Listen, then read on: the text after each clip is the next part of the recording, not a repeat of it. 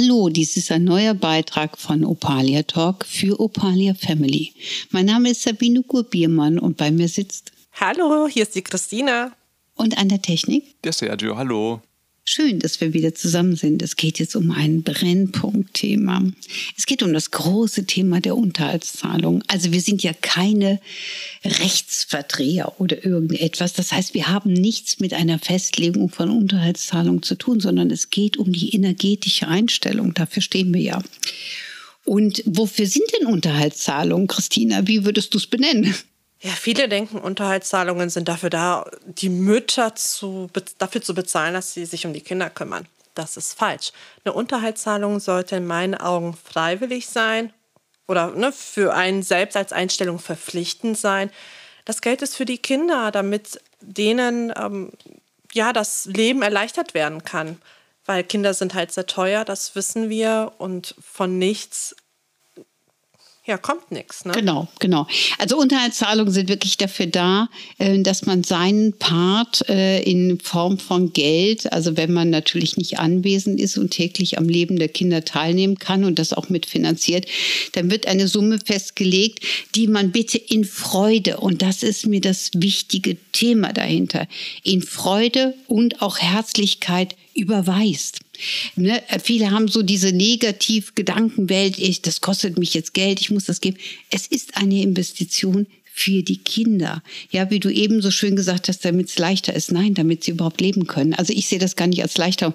Wenn ich manchmal sehe, wie gering die Unterhaltszahlungen sind, dann denke ich, aber hallo, also es ist wirklich, ähm, Kinder kosten sehr, sehr viel Geld und wir dürfen auch nicht vergessen, unsere Kinder, wenn die in die Schule gehen, die wollen nicht mit Jeans in die Schule gehen, die man vielleicht beim Aldi kriegt. Vielleicht wollen sie einfach mal eine bessere Jeans haben.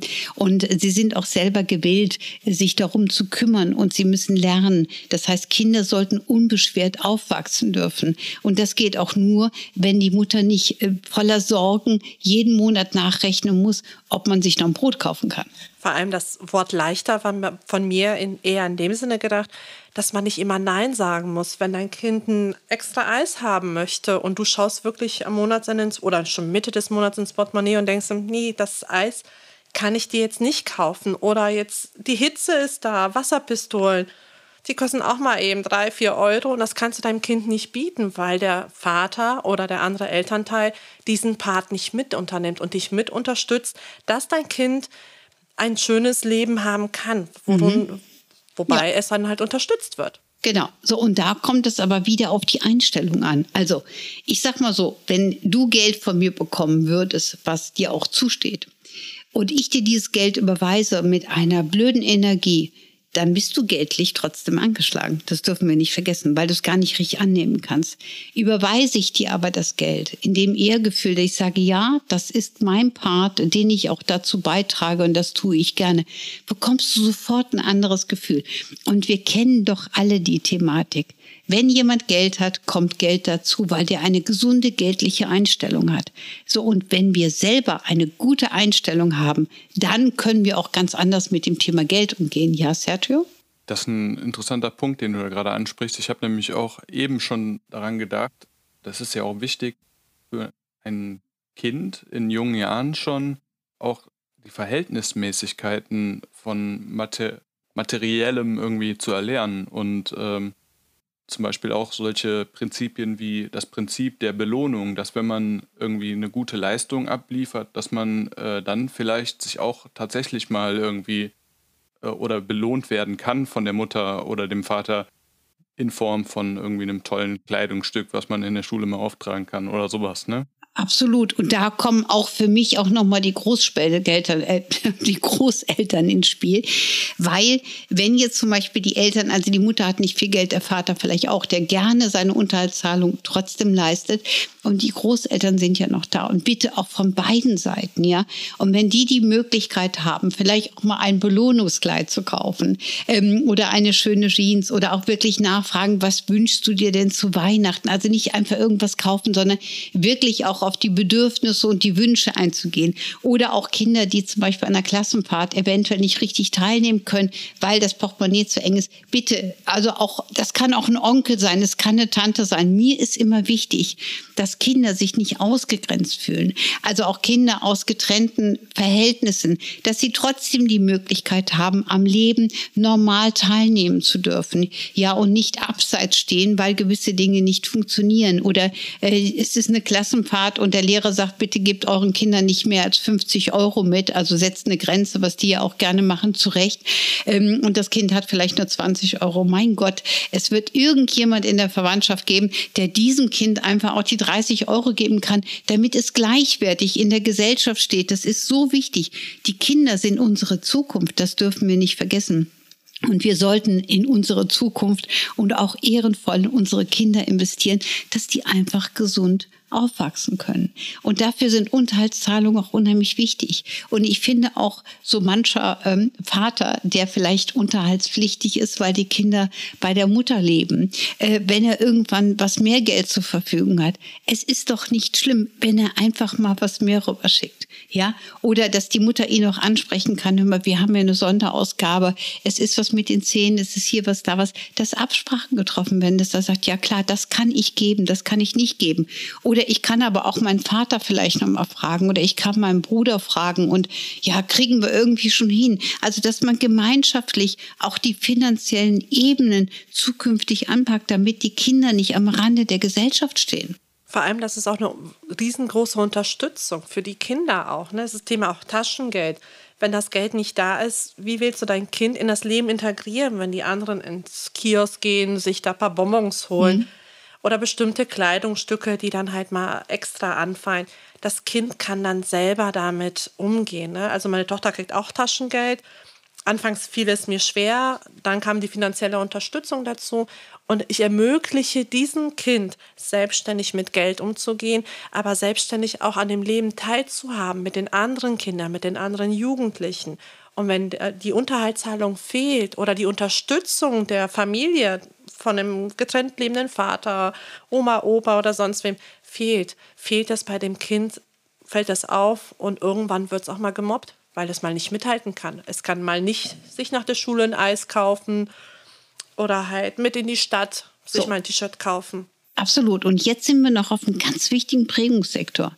Wir wissen alle, dass unsere Kindheitsprägung uns, wenn wir sie nicht bewusst werden lassen ähm, oder vielleicht auch aus dem Weg räumen, aus unserem Weg räumen, unser Leben prägen. Das heißt, wenn ein Kind, was schon in Enge ähm, in dem Zwiespalt der Eltern groß geworden ist, hat wahrscheinlich auch eine geldliche Prägung in sich, die ein Leben lang anhalten kann.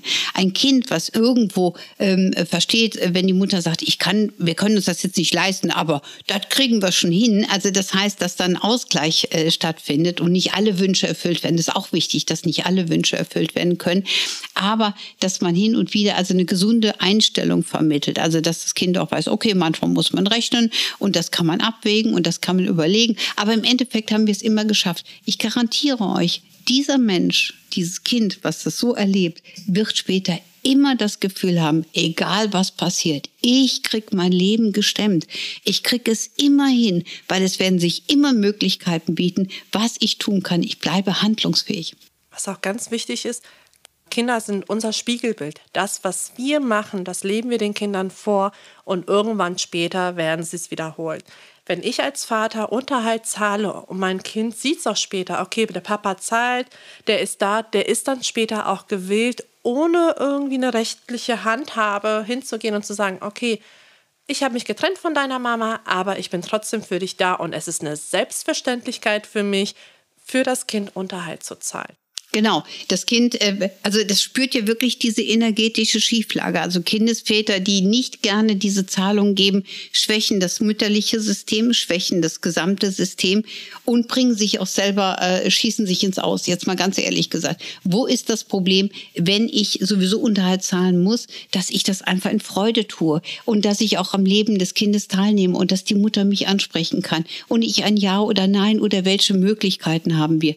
Wenn man diese Form wählt, der bewussten Kommunikation und der bewusst produktiv positiven Einstellung, gewinnen wir alle.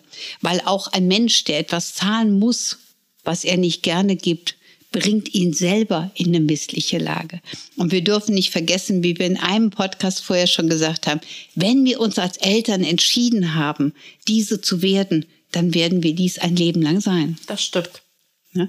Und von daher können wir uns aus dieser Verpflichtung und dieser Vorstellung ja gar nicht rauswenden und sollten es auch gar nicht tun, weil es ein unheimlich wichtiger Part in unserem Leben ist. Und es schenkt uns eine komplette Bereicherung, die wir niemals vergessen sollten. Und ich sage auch immer, wenn du dein Kind wirklich liebst und dafür da sein willst, mach es freiwillig, ohne dazu gezwungen zu werden, weil dann merkst du auch selber, was zu dir zurückkommt. Absolut, absolut. Also das heißt jetzt natürlich nicht, dass ein Kindesvater sich dann das schönreden soll. Nein, er ist auch verpflichtet, aber bitte sowieso alles freiwillig und die Kontakte freiwillig und es auch nicht als Belastung sehen, dass man das Kind am Wochenende hat oder auch wirklich, wenn man sich nicht gut fühlt, vielleicht mit der Mutter nochmal Absprache, ich bringe sie Samstag schon zurück, ist das okay? Dafür nehme ich sie das nächste Wochenende, den Sonntag oder so. Es gibt so einfache Möglichkeiten der Kommunikation, was aber nur funktionieren kann, wenn die partnerschaftliche Trennung schmerzfrei ist. Und vor allem, wenn man die Partnerschaft vergisst und einfach daran denkt, dass man Eltern sind. Genau, wenn die Elternschaft richtig aktiviert werden kann. Ne? Und ich will das nochmal dazu sagen, auch in dem Aspekt, wir sind da, wir können euch gerne Hilfestellung geben und wir können auch gerne Dinge vermitteln, wenn es wichtig ist. Also meldet euch bei uns und wir sind gerne bereit, uns um eure Anliegen zu kümmern. Ich bin auch sehr gerne immer für euch da. ja, das ist Christina mit Sicherheit mit Leib und Seele ein unheimliches Engagement, äh, wirklich in diesem Verein unterstützend zu wirken. Und ich danke dir an dieser Stelle auch sehr dafür. Und ich danke auch Sergio für seine Geduld und seine Technik und alles das zu bearbeiten und auch allen anderen, die wirklich mit Elan und Freude diesen Verein mitführen. Und natürlich allen Zuhörern danken wir auch fürs Zuhören. Und es werden noch viele Podcasts kommen. Wir freuen uns, wenn ihr uns begleitet, uns weiterempfehlt und natürlich vielleicht auch mal ein sogenanntes Like. Ich glaube, die Möglichkeit besteht, uns zukommen lassen. Und ich danke dir, Sabine, dass du uns und den ganz vielen Familien diese Chance gibst mit diesem Verein. Das ist echt was ganz Tolles. Vielen lieben Dank. Ach Gott, jetzt werde ich gleich sentimental. Ich glaube, wir müssen den Podcast jetzt beenden. Ganz, ganz lieben Dank an unsere Zuhörer. Lieben Dank, Christina, an dich. Lieben Dank, Sergio. Lasst es euch gut gehen und bis bald. Danke. Tschüss. Bis bald. Tschüss. Bis bald. Vielen Dank. Tschüss. Música